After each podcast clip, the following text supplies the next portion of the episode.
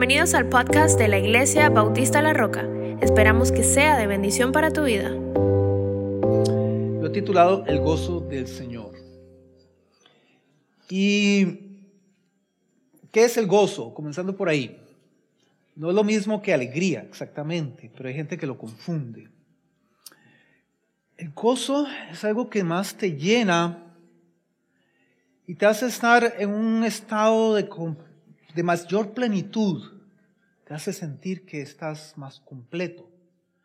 Cuando es relacionado con el Señor, y uno dice, mi gozo es completo en el Señor. Es un poquito diferente a, a decir, uy, qué alegría, me acabo de ganar la lotería. No es lo mismo. No es lo mismo que las alegrías efímeras, pasajeras de esta vida. Se trata de plenitud. Pero, bueno, yo traigo el, los que me conocen como maestro, no, puedo, sin el script, me pierdo. Pero voy a hablarles, antes de entrar ya en el fondo, de una persona un filósofo cristiano. Su nombre era Soren Kierkegaard, danés.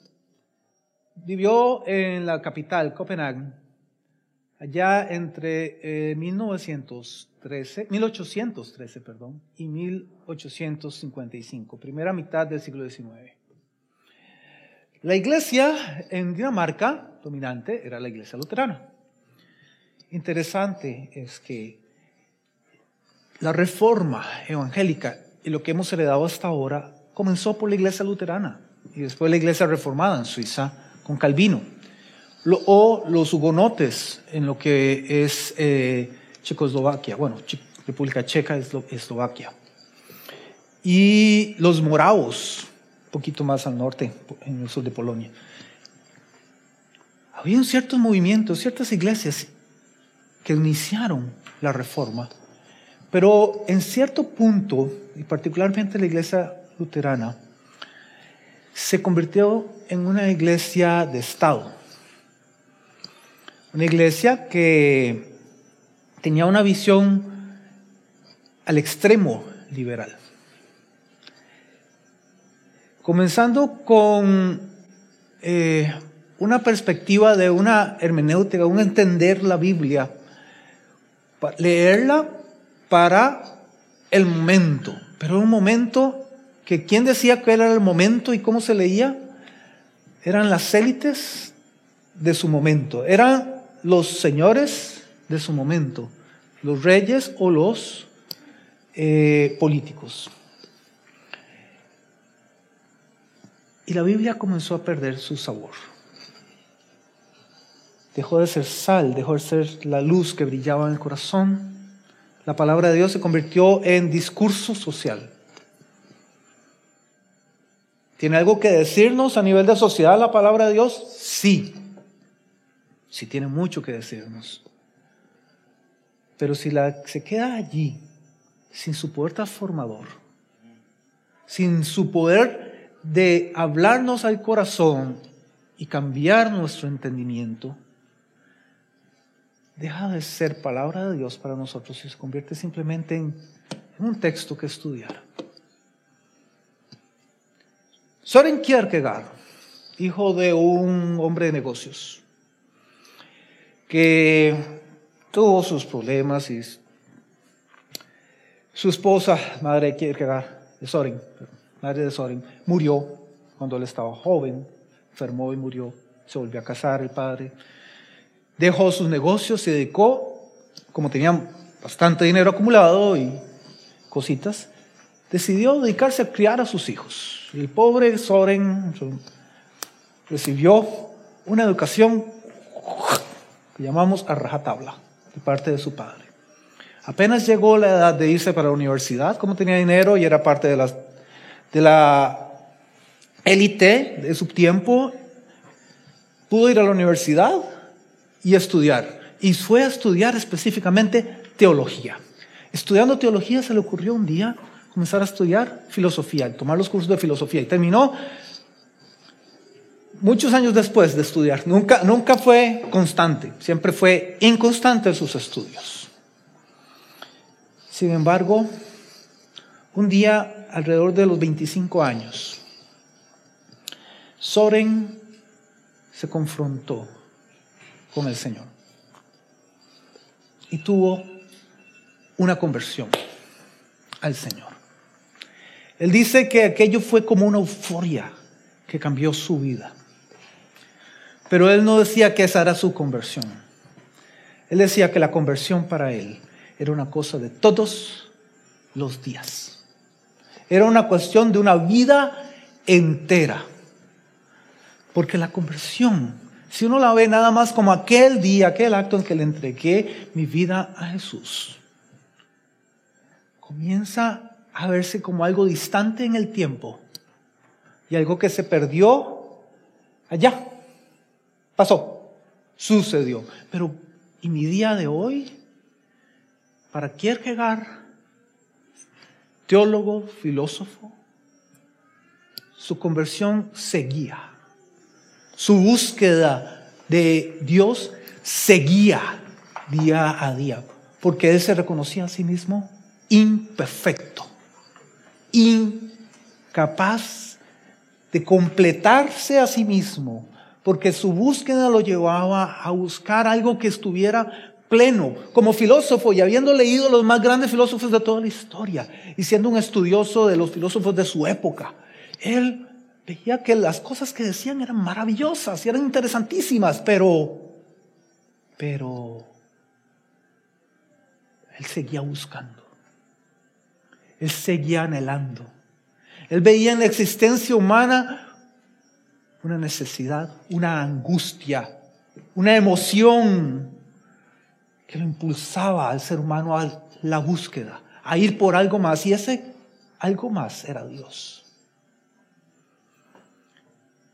Para él, entonces Dios no era una cuestión puntual, que había conocido y ahí se quedó. Para él, la vida humana no era solamente, tampoco como lo estaban viendo la sociedad de su tiempo, oh, estamos creciendo económicamente, en tecnología.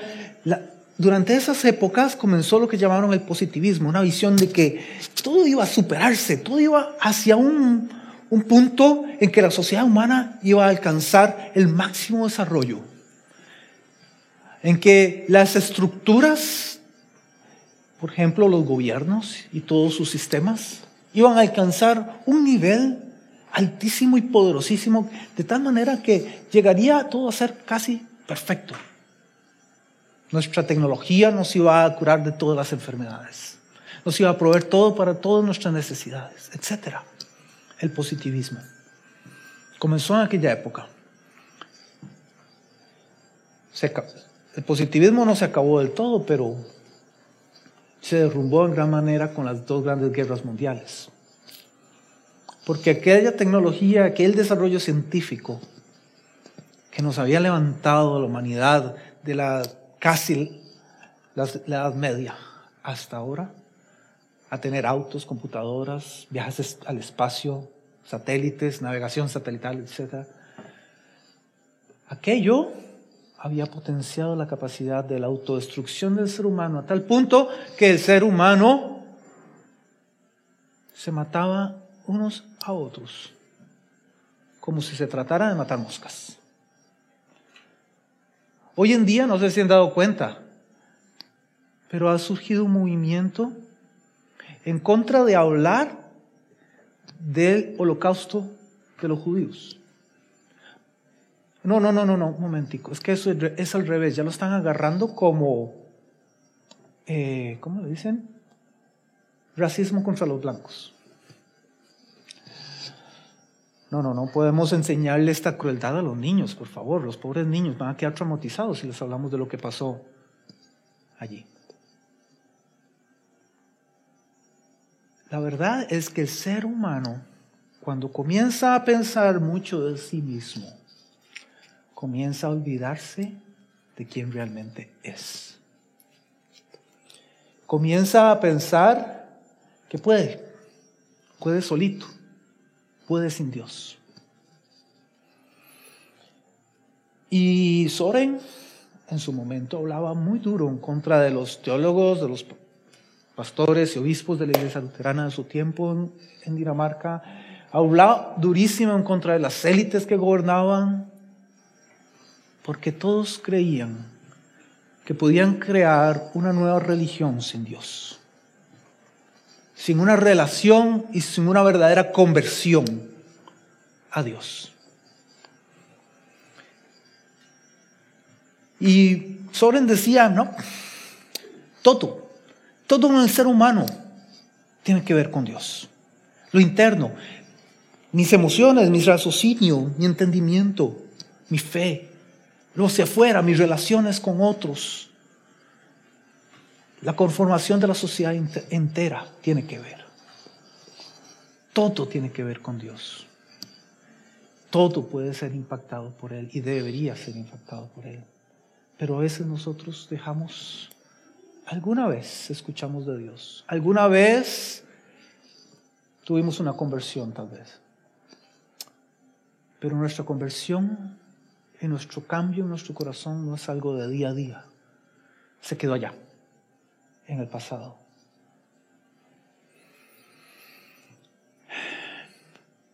Veamos uno de estos aspectos. Por ejemplo, él habló mucho sobre la ética. Sorry, me refiero. La ética es cómo nos comportamos y cómo tratamos unos a otros y cómo amamos las leyes y las formas en que la sociedad se organiza para que nos llevemos bien.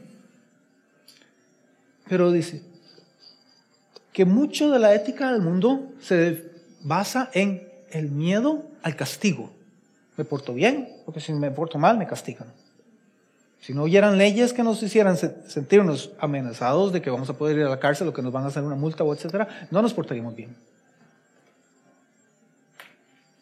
O por ejemplo, habla del amor muy natural. Los niños cuando nacen conocen a su madre y comienzan a establecer una relación. Amas a tu madre y es una relación que dura para toda la vida cuando comienza a crecer el niño y se encuentra con otros niños, hace amigos de manera natural. Y surge el amor hacia los amigos. Llegando a la edad, el chico y la chica se conocen y surgen chispas y surge el amor de manera natural. Hay muchas cosas que el ser humano asume como naturales. Pero cuando Dios le dice, ama a tu prójimo como a ti mismo. Y le dice, y ama a tu enemigo. No le dice, los que subieron a la clase hace tres semanas, los tres, cuatro tipos de amor, estorge, amor familiar, a la familia, a los de sangre, amor fileo, amor a los hermanos. También es el tipo de amor que surge entre los amigos. Ok, amor eros, esa atracción que lleva a la formación de pareja también. Y hay un cuarto amor, ágape o agapao. Los primeros tres parece que nos surgen de manera natural. El cuarto, no. El cuarto nos lo pide Dios. El cuarto nos lo enseña Él. Soren precisamente decía eso. Todos parecieran que están tan contentos de que tenemos una sociedad, de que nos amamos unos a otros, de que vamos avanzando en la tecnología, de que vamos superándonos como sociedad. ¿Y dónde quedó Dios? ¿Qué nos está hablando? ¿Dónde está mi relación con Él? Ese es el punto que decía él, que deberíamos escrutar de verdad. Y qué interesante, no solo se lo decía a la sociedad en general, o a, los, a las élites, a los políticos, etc., también se lo decía a la iglesia. ¿Dónde está nuestra relación con Dios? ¿Dónde está esa conversión que debería cambiarnos día, día a día?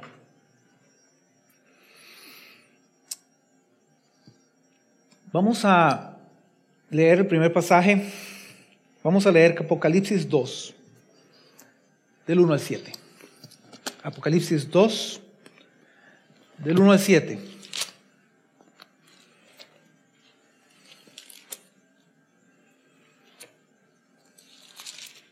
Es el pasaje donde el ángel le habla a la iglesia de Éfeso.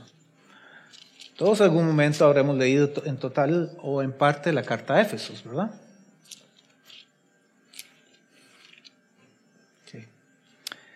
Llega y le dice así.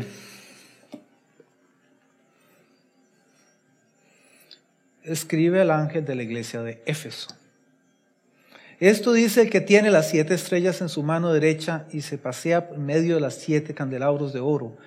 Conozco tus obras, tu duro corazón, perdón, tu duro trabajo y tu perseverancia. Sé que no puedes soportar a los malvados y que has puesto a prueba a los que dicen ser apóstoles pero que no lo son y has descubierto que son falsos. Has perseverado y sufrido por mi nombre sin desanimarte. Sin embargo, tengo en contra ti, tengo en tu contra que has abandonado tu primer amor. Recuerda de dónde has caído, arrepiéntete y vuelve a practicar las obras que hacías al principio. Si no te arrepientes, iré y quitaré de su lugar tu candelabro. Pero tienes a tu favor que aborreces a las prácticas de los nicolaitas las cuales yo también aborrezco. El que tenga oídos, que oiga lo que el Espíritu dice a las iglesias, al que salga vencedor le daré derecho a comer del árbol de la vida, que está en el paraíso de Dios. Les recomiendo que lean Apocalipsis 22 para que vean a dónde está ese árbol. Pero comentando aquí, veamos la iglesia de Éfeso. Sabemos un poquito de Éfeso por el Hechos, sabemos por la carta que les escribió Pablo. Y sabemos por esto que nos dice acá Apocalipsis de Éfeso. ¿Y cómo era la iglesia de Éfeso?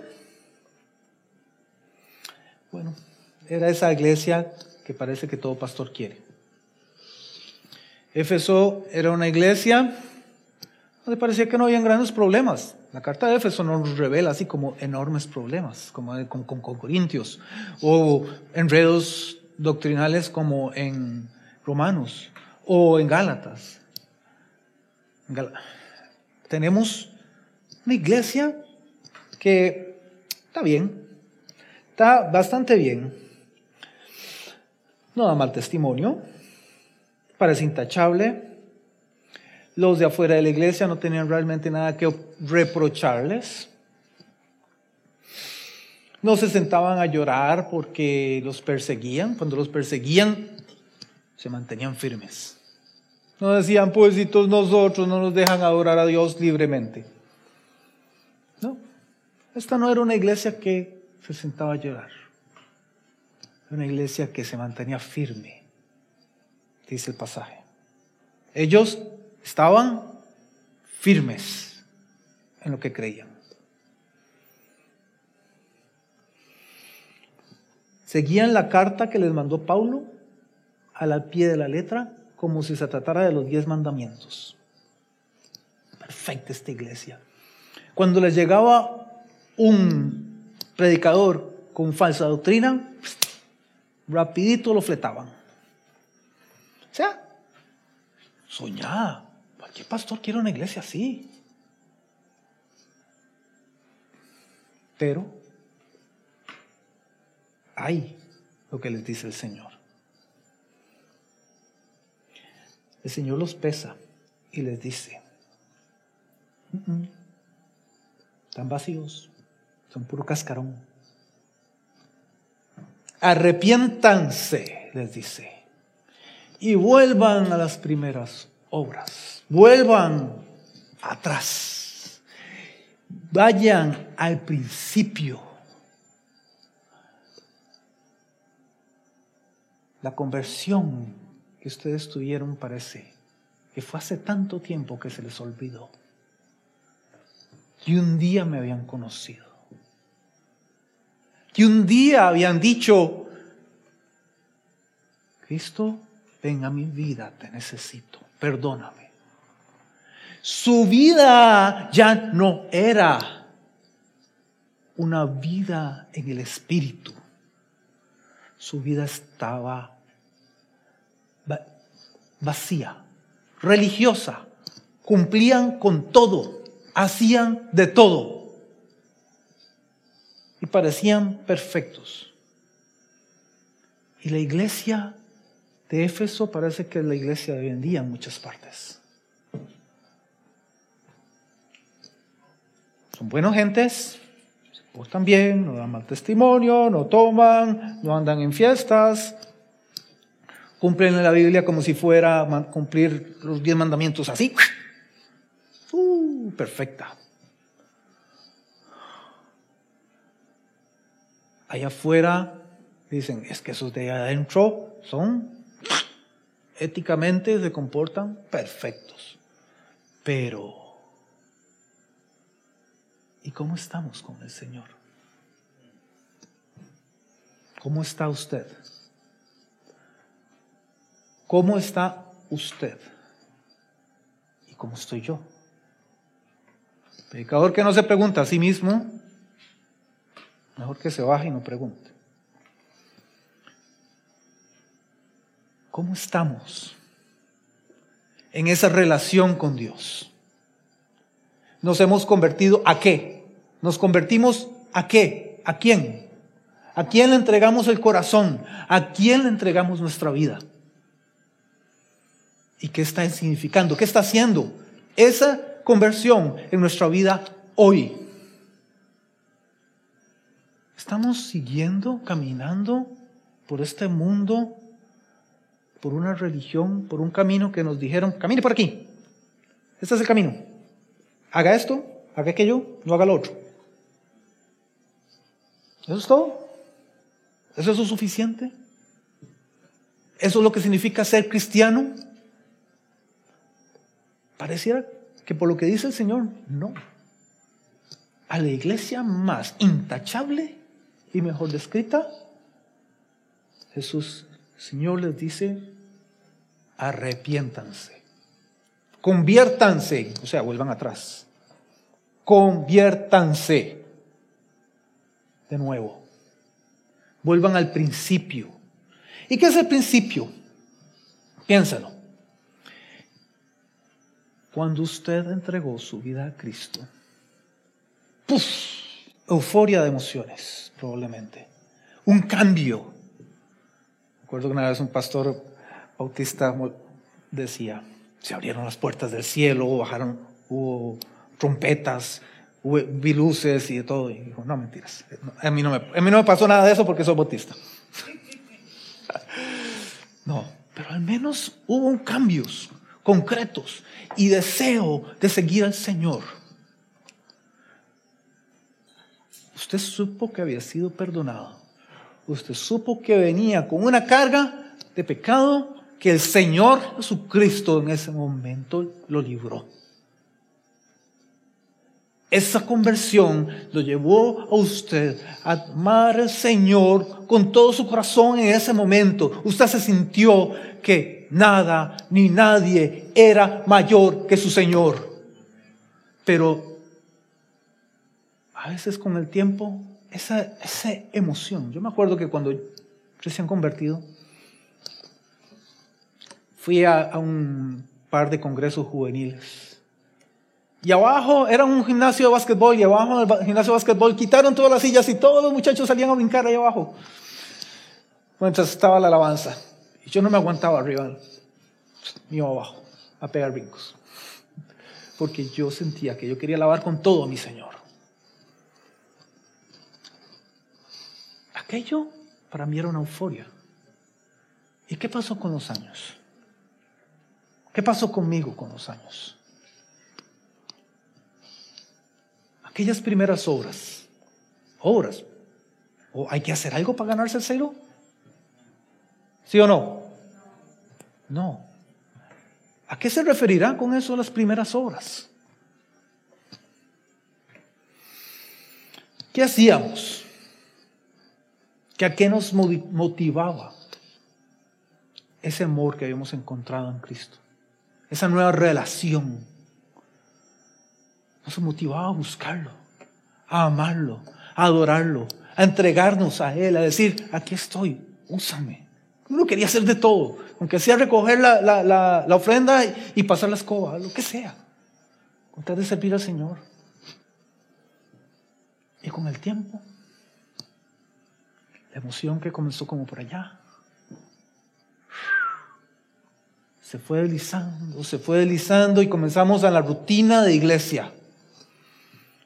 Llega un punto en que vamos cada domingo porque nos sentimos comprometidos o porque los queremos, tenemos hijos, queremos que el Señor toque a nuestros hijos. Hay que llevarlos a la iglesia, aunque sean empujados, pero los llevamos. ¿En qué punto estamos? ¿Por qué venimos? ¿Por qué adoramos? ¿Por qué servimos incluso hoy en día?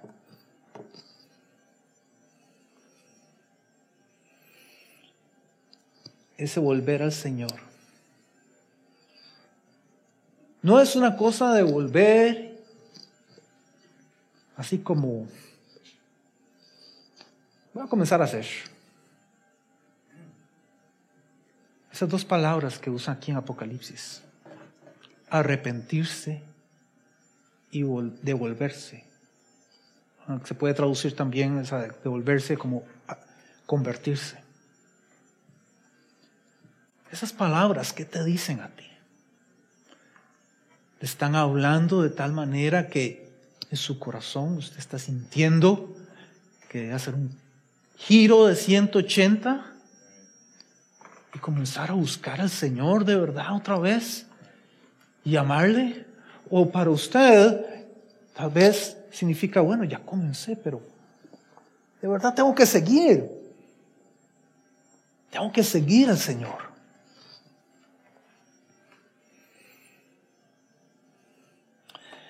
Dios, al menos la versión de Dios que tenía Kierkegaard, era muy complicada, bastante, un filósofo muy complicado.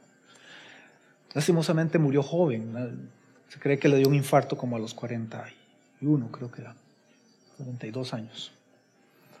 Murió muy joven. Pero para él Dios era todo en todos y en todo, absolutamente. Y él decía que la cristiandad se ha olvidado de Dios, de verdad. ¿A qué se refiere con la cristiandad? La cristiandad es nuestra cultura. Esa de decir que somos cristianos angélicos, lo que sea. Al final de cuentas, es solamente la cultura, la fachada, las formas, lo que está en externo. Nuestro comportamiento, nuestra forma de hablar hacia afuera. Lo que la gente ve como templos, stickers de, de pececito o de cruz en el carro. Los culture wars que se están dando ahora, nos llamó al Señor a hacer una guerra en contra de los que no creen o de los que viven de manera diferente a como la prueba el Señor. Nos llamó a hacer culture wars. Nos llamó a amar y a mostrar su amor. Nos llamó a ser superestrellas del metaverso. ¿Sí o no? ¿No? ¿Jesucristo fue un superstar? Como lo pintan algunos. No. Jesucristo fue un servidor de aquellos que estaban a su alrededor, siempre desde pequeño hasta su muerte. Ese es el camino que Él nos enseña. Así que Kierkegaard En los filósofos los hizo pensar mucho en las cuestiones emocionales. Pero a los cristianos, a los teólogos, algunos los hizo reflexionar. De ahí, de sus escritos, impactó la vida de algunos que posteriormente fueron la re reforma de la iglesia en Europa. Me acuerdo que cuando yo era niño, predicadores decían, la iglesia en Europa está muerta. Oh, ya no hay cristianos en Europa. Está muerta.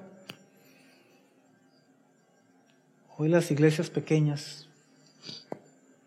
nuevamente comienzan a surgir por todos lados en Europa.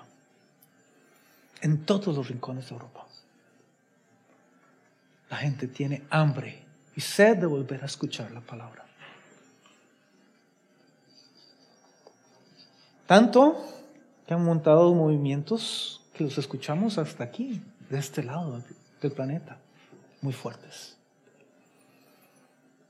Están deseosos. Porque la iglesia que estaba muerta ha vuelto, se ha arrepentido y ha dado pasos para comenzar a buscar a su Dios una vez más. ¿Qué pasa de este lado del, del Atlántico? ¿Vamos a ser como estos efesios? ¿O vamos a obedecer lo que el Señor nos dice? Y vamos a hacer un giro en nuestra vida diaria, en nuestro caminar, en nuestro amor por Dios. Nos insto a que leamos el Salmo 62 ahora. Salmo 62. Quería leer el 68, era, pero ¿Alguien se sabe aquella canción? Levántate, oh Dios, han esparcido tus enemigos. ¿La conocen? ¿No? Me acuerdo que en una iglesia en que yo estaba, esa era de todos los domingos. Todos, todos, todos, sin falta.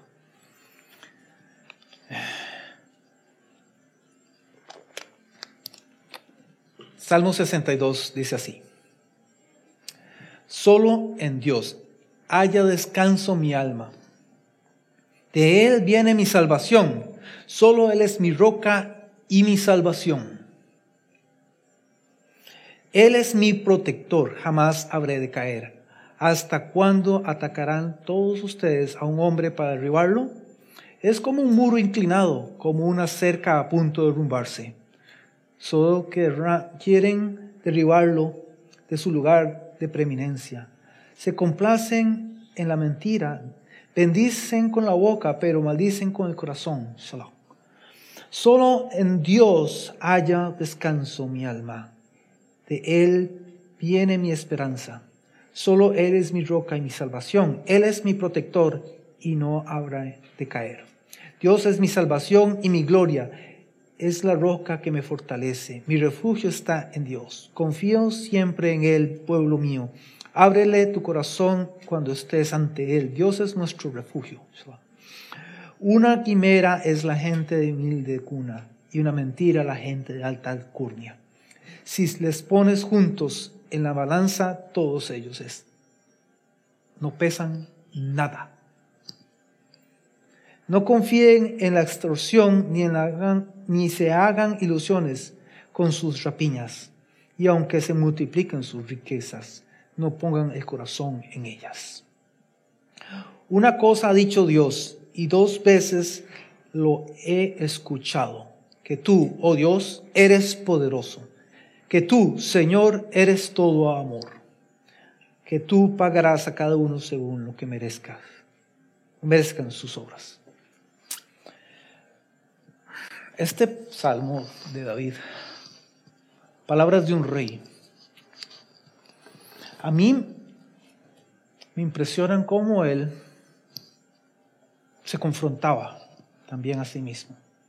Cuando estaba en situaciones difíciles, ¿qué hacía él? Buscaba al Señor. Y cuando estaban las, las situaciones buenas, lo seguía adorando. Solo Dios halló descanso a mi alma. ¿Dónde está su descanso? ¿Dónde está su reposo? ¿Qué significa para usted el reposo del Señor? ¿Ha vuelto usted en medio del día el trajín a reposar en su Señor? ¿A confiar en Él? ¿A dejar que Él sea su reposo, su descanso?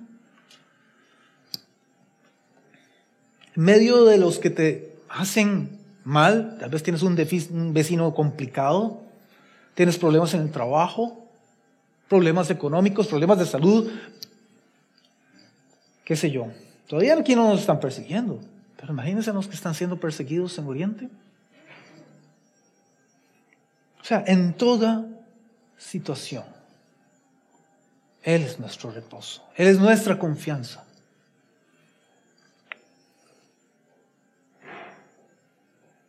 Y podemos estar seguros en Él. En el mundo solo hay engaños. Ah, porque es que este sí, este sí sabe. Aquel viene de, no sé, qué sé yo qué trasfondo.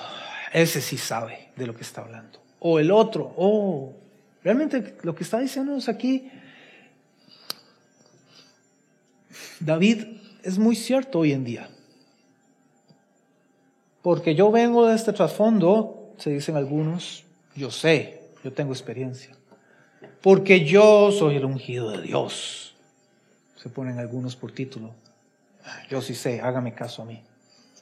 El otro se pone un título de tal de tal, graduado en tal lado, síganme a mí, porque yo sí sé.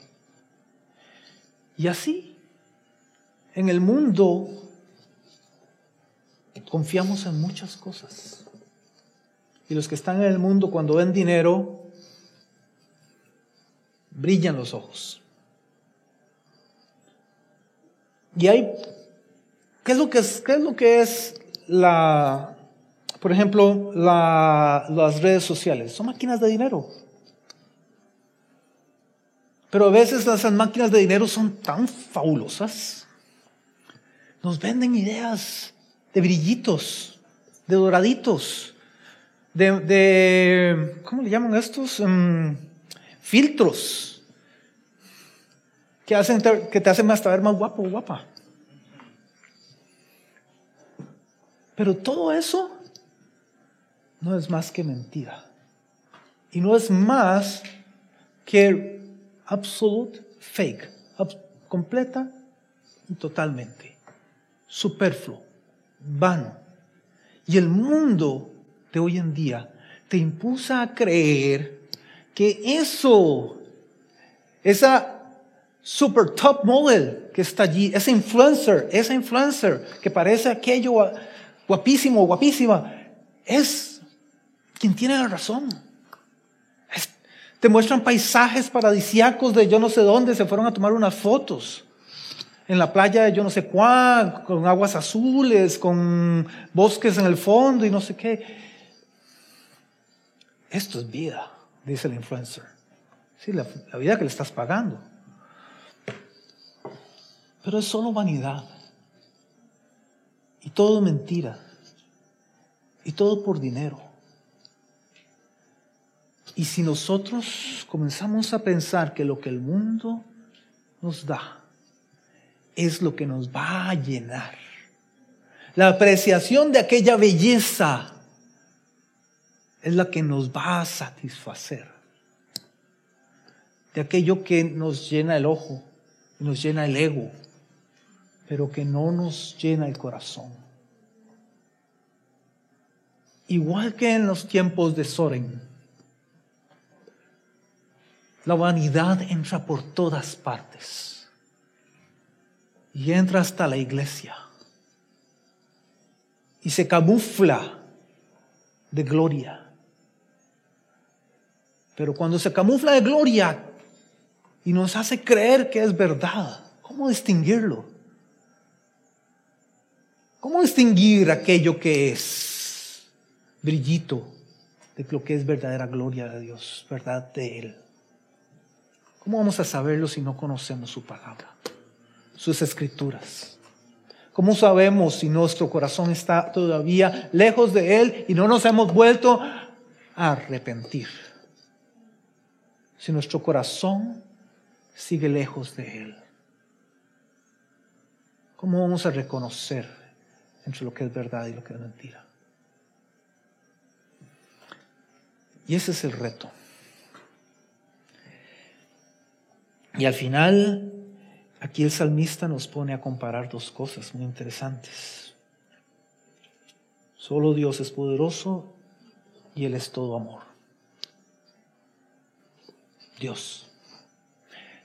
La belleza, la gloria, el poder, el amor verdadero provienen de Él. No provienen de cosas de apariencia, de palabras vanas o de imágenes superfluas. Vienen de Él. Cuando a Él se le da la gloria, cuando Él está en el centro de nuestras vidas, ahí podemos reconocer cuando las cosas vienen de Él, de verdad, y cuando no. Último pasaje. Juan 14, 15 al 17. Juan 14, 15 al 17. Jesús está a punto de partir, de entregar su vida. Está dándole los últimos consejos a sus discípulos, está hablándoles de todo corazón. Está diciéndoles, lo que necesitan escuchar en ese momento para que cuando su fe flaquee, sepan que Él aún está allí con ellos. Dice así, si ustedes me aman, obedecerán mis mandamientos. Y muchas veces se leen separados los dos versículos. Se predica de uno, se predica del otro. Resulta que no van separados, van juntos.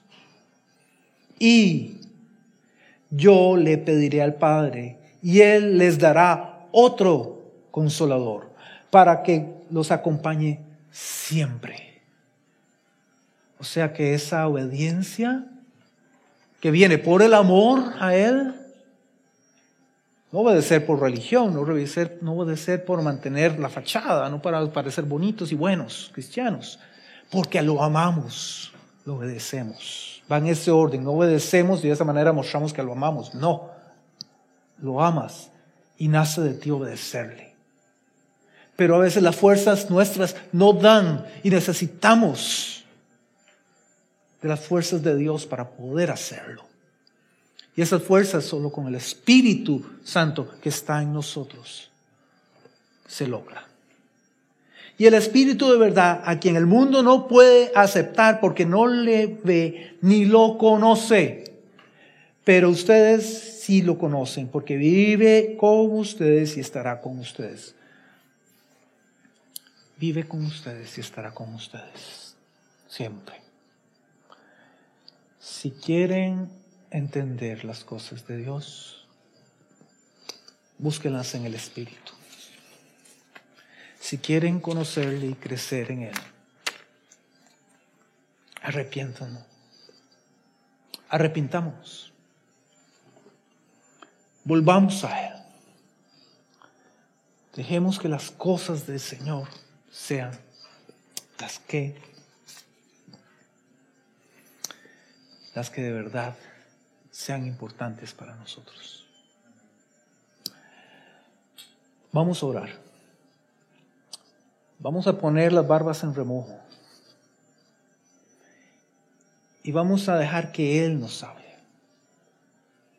Si la palabra de Dios le ha hablado hoy a su corazón, medítelas. Llévelas para la casa y síganlas meditando. No se les olvide, el sermón no es para escucharlo aquí y olvidarse después. Si usted no lo remedita en casa y no le da vueltas a la palabra del Señor y no la lee y la escudriña por usted mismo, puede haber dicho cuatro tonteras hoy. Si usted no conoce la Biblia, la pudo haber enredado. Pero espero que se la lleven para la casa, escudriñen lo que les he hablado, lo mediten y oren.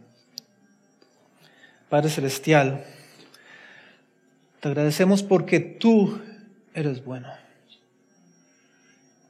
Como en los tiempos de Soren en los tiempos de David y en los tiempos de los apóstoles, Señor, siempre necesitamos arrepentirnos y volver a ti y confiar solo en ti, Señor. Solo en ti. Haznos sabios, pero no nuestra propia sabiduría, sino en el conocimiento de ti. Llenos de tu amor, llenos de tu gracia, Señor. Llenos de tu espíritu para poder seguirte. Que podamos arrepentirnos cada día. Que nuestra conversión sea real y verdadera cada día. Para que podamos, Señor, servirte, amarte, obedecerte hacer lo que tú deseas que hagamos para bendición de otros, porque tú vives en nosotros. Que tu vida en nosotros sea vida, que tu espíritu en nosotros sea, Señor, tu poder. Te lo pido, Señor, en Cristo Jesús. Amén.